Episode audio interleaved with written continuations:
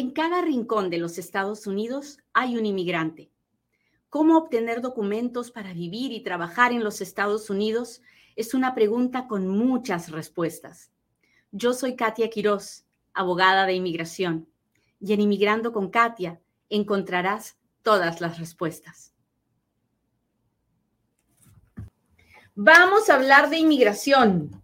Este es el momento en el que yo le pido, por favor, que me ayude a compartir la información para llegar a una, a una mamá o a un papá que está viviendo en los Estados Unidos indocumentado, que tiene hijos ciudadanos norteamericanos y que piensa, espera que llegue el día en que su hijo cumpla 21 años para poder arreglar.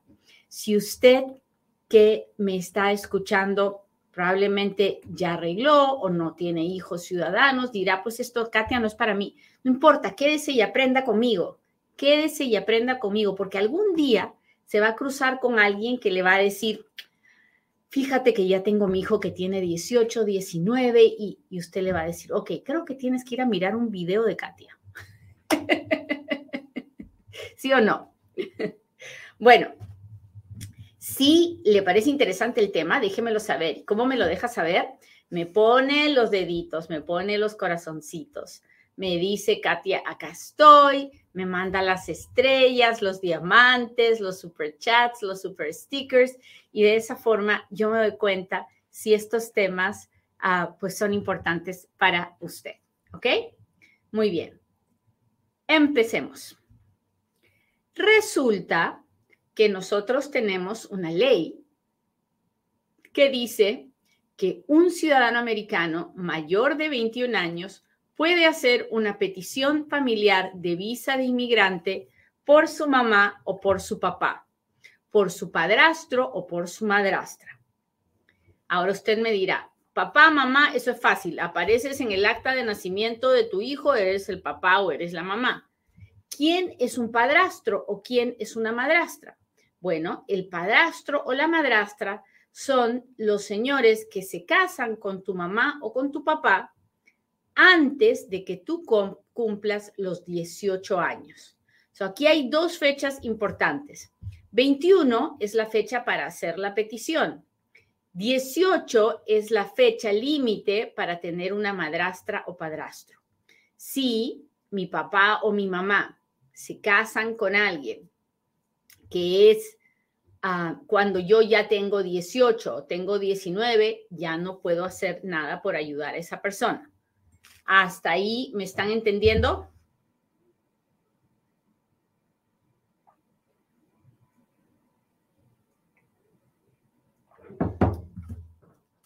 Cuéntemelo todo. Cuénteme si me está entendiendo.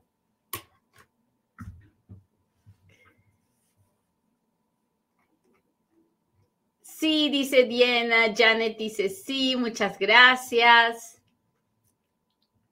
Hola Mariana, ¿cómo estás? ¿Cómo estás? Muy bien, Big Love, gracias por estar aquí. Rosa dice, queda claro. Mis amigos de YouTube, escríbanme, porfa. Hola María Villalba, Maday, muchas gracias, muchas gracias por contestarme. Muy bien, Fernando, gracias.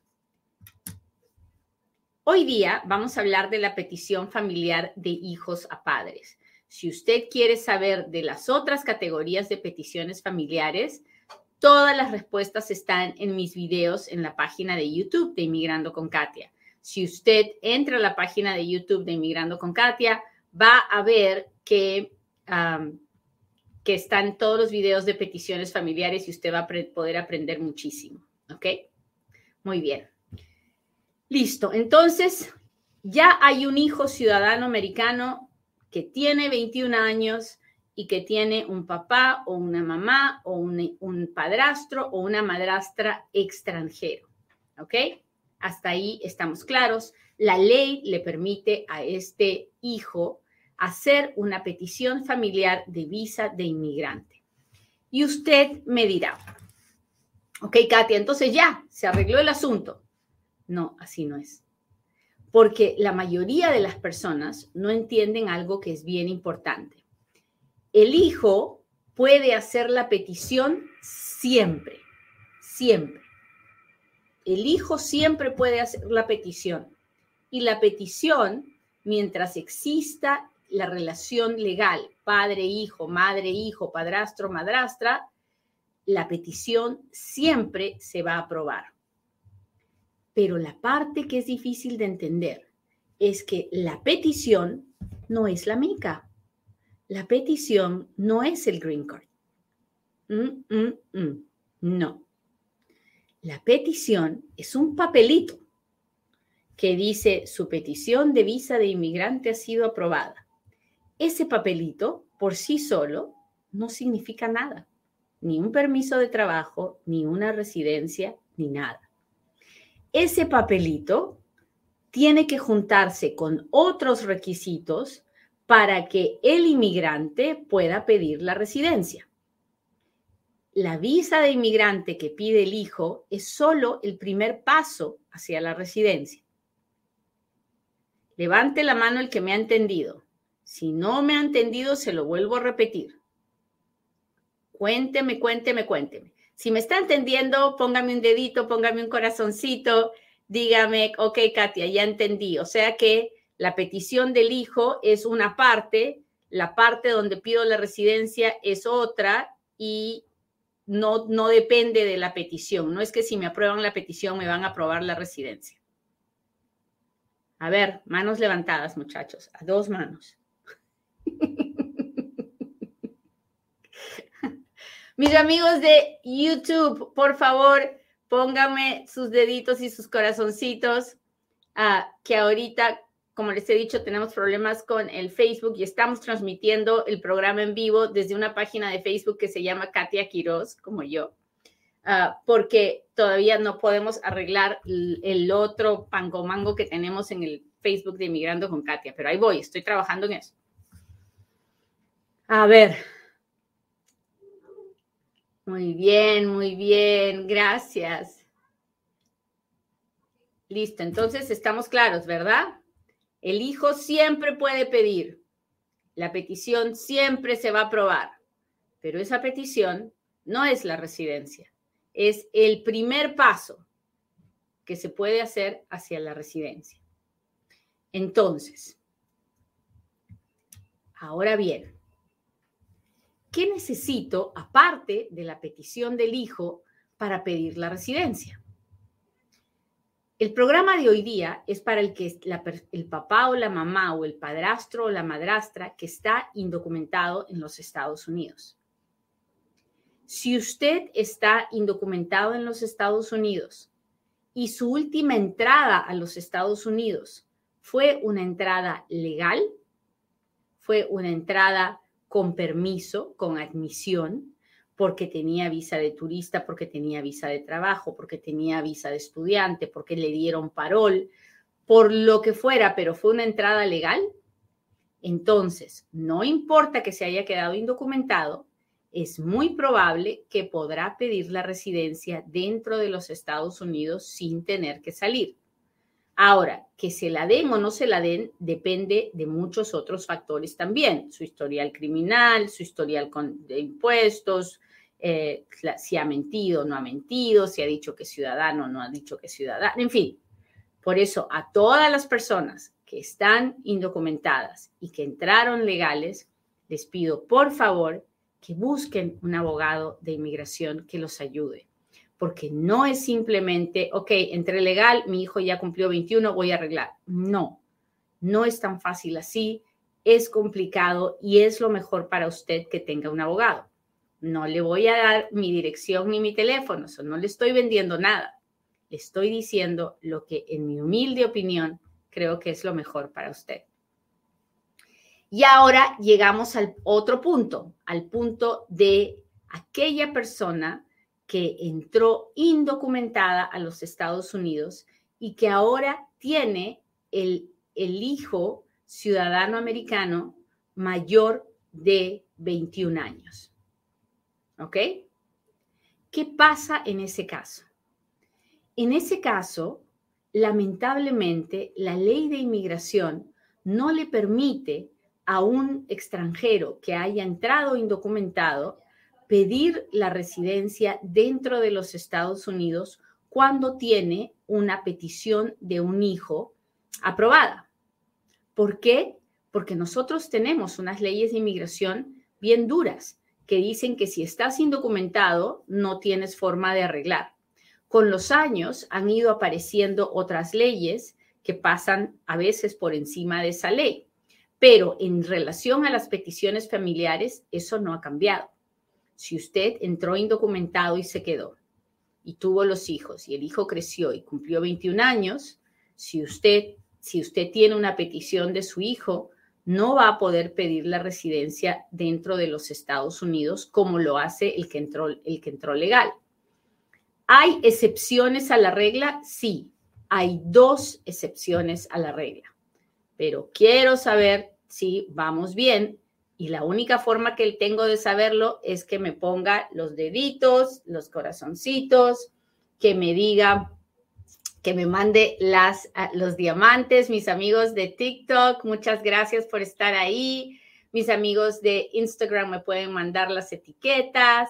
Ay, muchas gracias, muchas gracias por todos sus diamantes. Mis, las estrellas del Facebook, no se olviden, mis amigos del Facebook. Ah, listo, sigamos. Hay dos excepciones a esa regla que dice que si entró indocumentado no puede arreglar dentro de los Estados Unidos. Me encantan los lentes. Ok. La, excepción número uno es si la persona, el inmigrante, es 245I. ¿Qué quiere decir eso?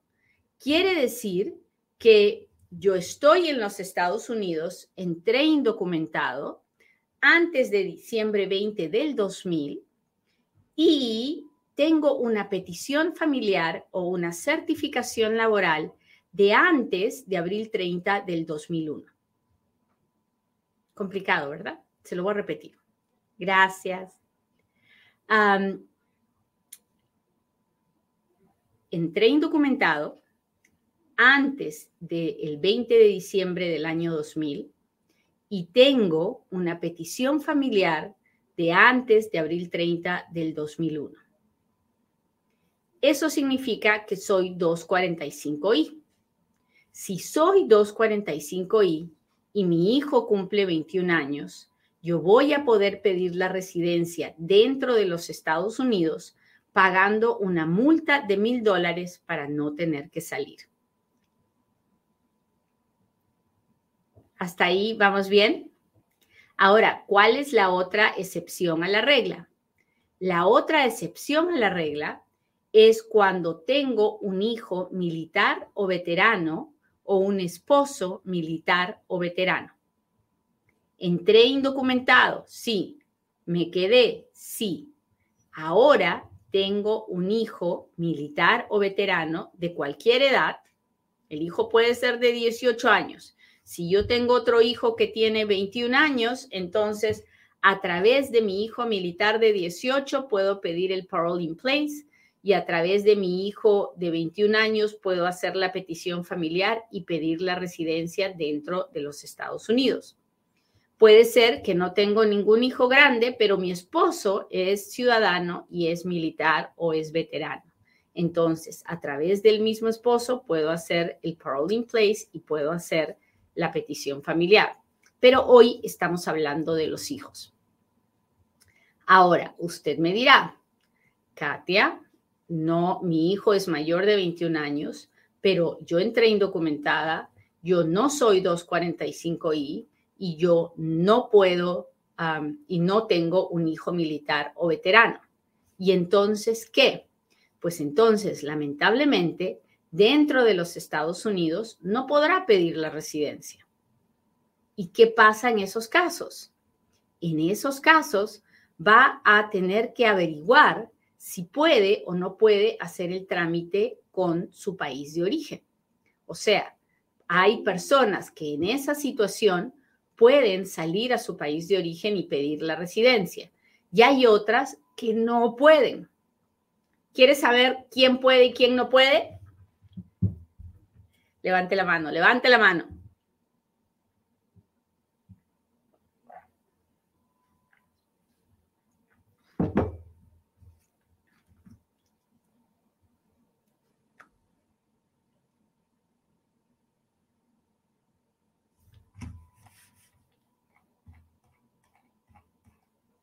Muy bien, Madai dice, sí, quiero saber. Muy bien, pues cuando una persona no puede pedir la residencia dentro de los Estados Unidos, entonces tenemos que ver si puede hacer el trámite con su país de origen. ¿De qué depende?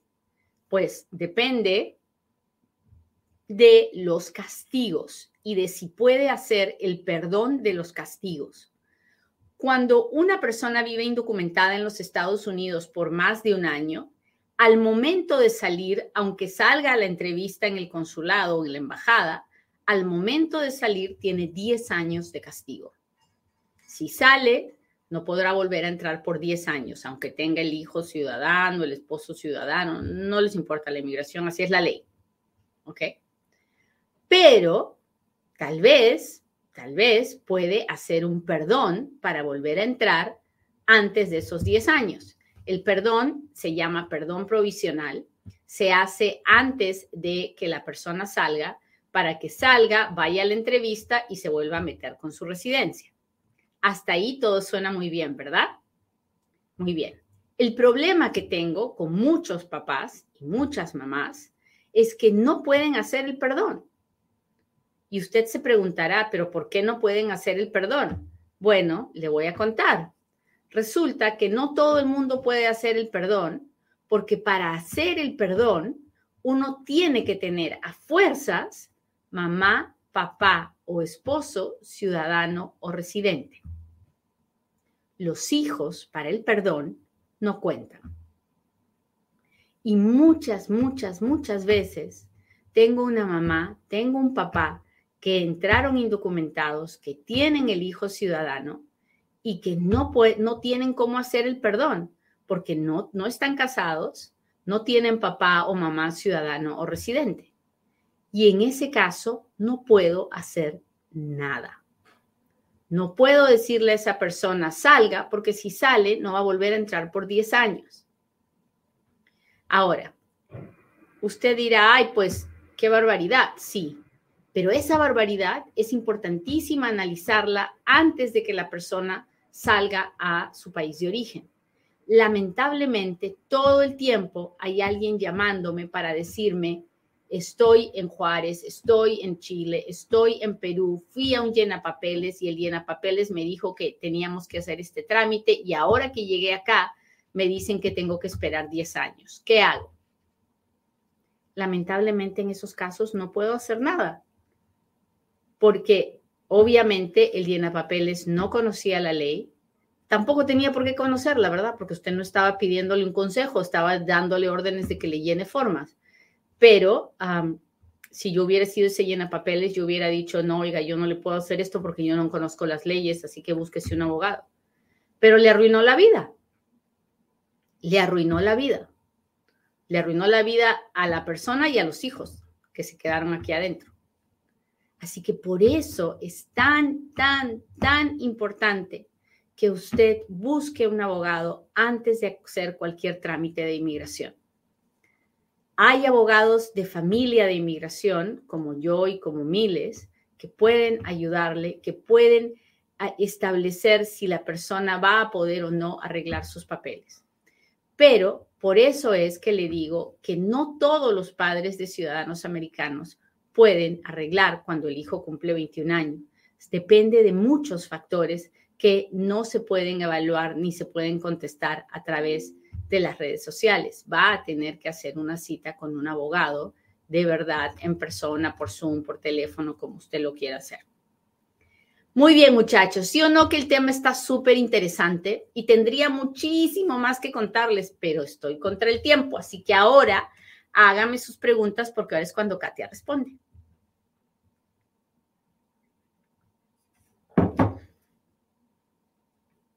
Oiga, ahora sí que estoy emocionada de la cantidad de super chats y super stickers que me han mandado en el YouTube.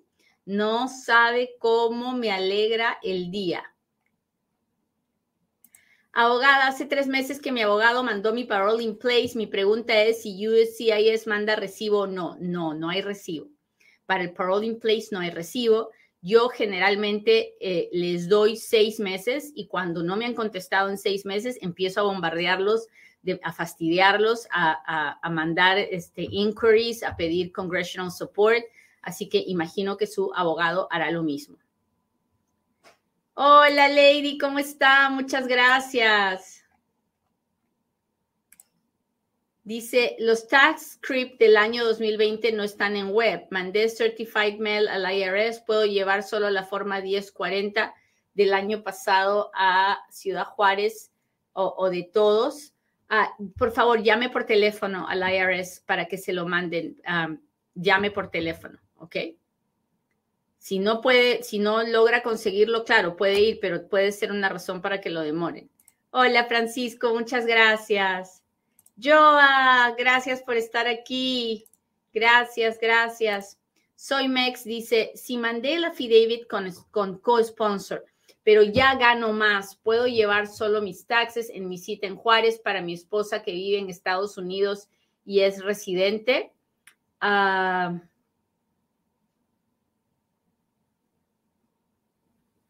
No lo sé. Tendría que mirar los papeles para poder decirle. No le quiero decir algo que después esté mal. No lo sé. No es algo que puedo decidir con, esa pregunta. Tengo tres años esperando por una respuesta al perdón 601A del Centro Potomac. ¿Cree que aún tarde más? Ah, está súper tardado, yo lo sé, pero usted puede mandar una, una queja si entra al portal de inmigración www.uscis.gov, si va al botón que dice Check Status Processing Times y luego entra eh, el, tipo de forma, el centro de procesamiento y ahí le va a decir un tiempo. Si ya se pasaron de ese tiempo, entonces mande su queja y va a estar el botón que dice mandar un, email. Y, y entonces así es como usted se entera, ¿ok? Ah, a ver, déjeme ver aquí.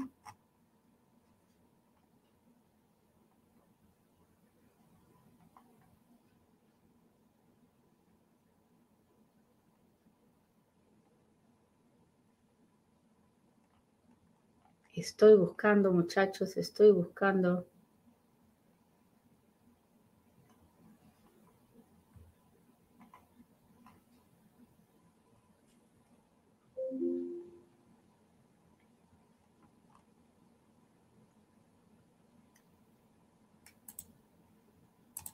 Doctora, si llego como turista y me quedo, mis hijos que también tienen visa lo pierden o no los dejan entrar al país, pues es un riesgo, es un riesgo.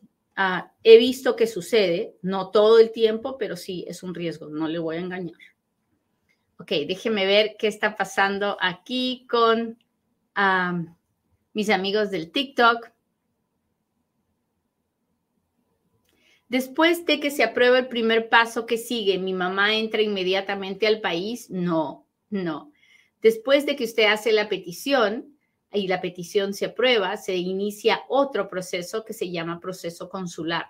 Y para eso usted tiene que iniciarlo cuando el Centro Nacional de Visas se contacta con usted. Ah, ¿Puede un residente pedir a sus padres si pertenece al Army? No los residentes no pueden pedir a padres, solo los ciudadanos pueden pedir a sus padres. ¿Por qué las personas cuando entran por México les quitan el pasaporte? Ah, porque las detienen y cuando las detienen les quitan todas sus pertenencias y cuando las dejan salir bajo fianza se quedan con el pasaporte ellos para, para, como, para ver si cuando los tienen que deportar tienen el documento para poder sacarlos. Ah,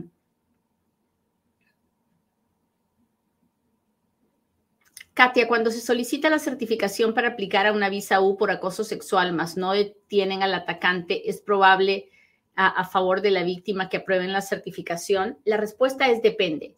Depende de si hubo una investigación y si la persona cooperó, entonces sí es posible.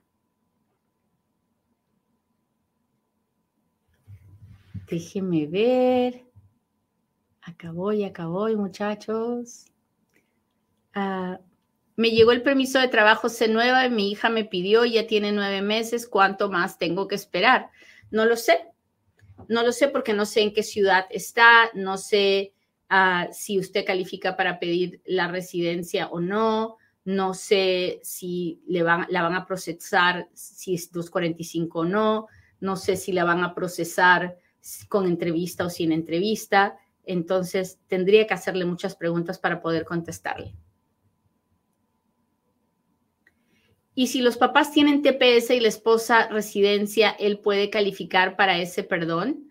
Ah, sí, pero si la persona tiene TPS y tienen ya el hijo ciudadano mayor de 21 años, en ese caso, pues hay otras opciones como viajar con advance parole para luego pedir la residencia dentro de los Estados Unidos sin tener que salir y sin hacer perdones. O sea, son muchas cosas que hay que evaluar.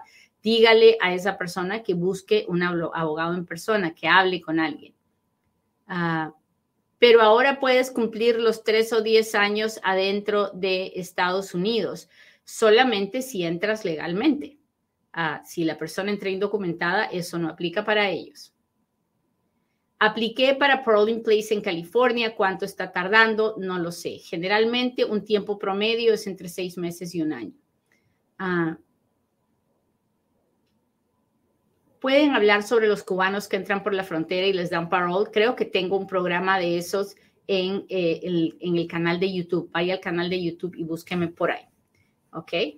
Déjeme ver, déjeme ver. Lady, muchas gracias, muchas gracias. Déjeme ver aquí.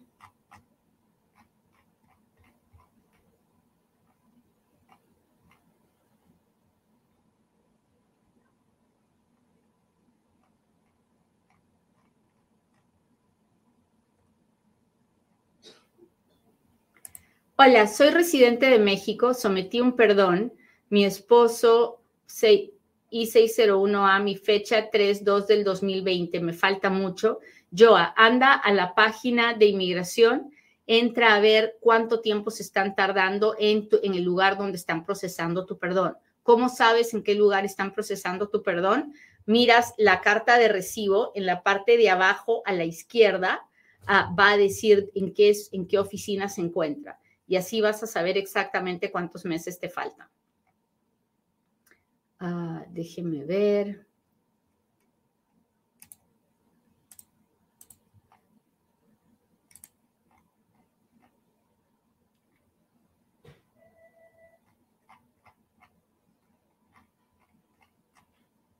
Hoy día es 5 de octubre, ya saben que hoy día se empieza lo de la lotería de visas, ¿verdad? Hola, Shirley, muchas gracias por tu super etiqueta. Muchas, muchas, muchas gracias. Mi hermano y su esposa tienen visa de turista, tienen una niña ciudadana, viven en México, quieren venir unos días de vacaciones. ¿Tendrán problemas al cruzar? No lo sé. No lo sé, pero la única forma que tienen de saberlo es, es ah, pasando y tranquilos, ¿no? Porque ellos están viviendo allá y no tienen ganas de venirse a vivir para acá. Así que hay que intentar. Muy bien, muchachos, les agradezco mucho que me hayan acompañado hoy día. Espero que hoy día tomen la decisión de estar tranquilo, de estar en paz, de estar sereno y de buscar la felicidad. Todos los días debemos luchar por buscar la felicidad. La felicidad no es, no es algo permanente, son momentos chiquitos y se encuentran en las cosas más sencillas, así que no se olvide de eso. Con el favor de Dios, nos vemos en otro Inmigrando con Katia. Bye.